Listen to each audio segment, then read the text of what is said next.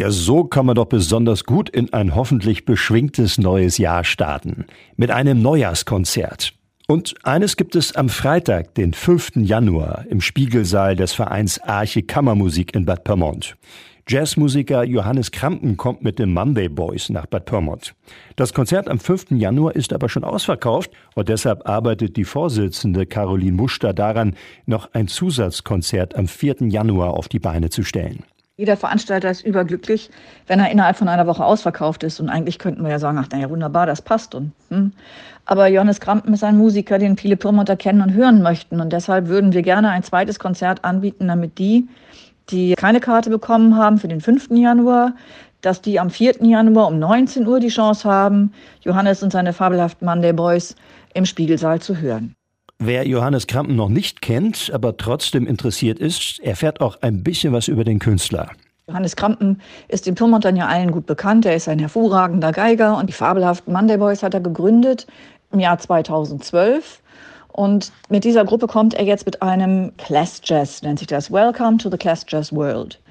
Der Spiegelsaal am Konzerthaus hat ja eine super Akustik und bietet sich gerade für so ein Konzert mit Johannes Krampen und den fabelhaften Mann der Boys sehr gut an.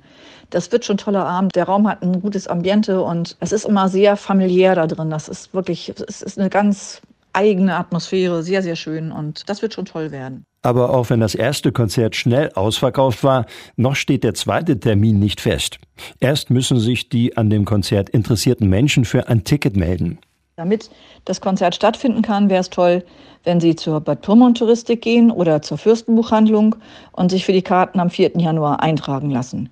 Bei der BPT geht das auch online. Da kann man auf den 4. Januar klicken und dann kann man sich dafür voranmelden.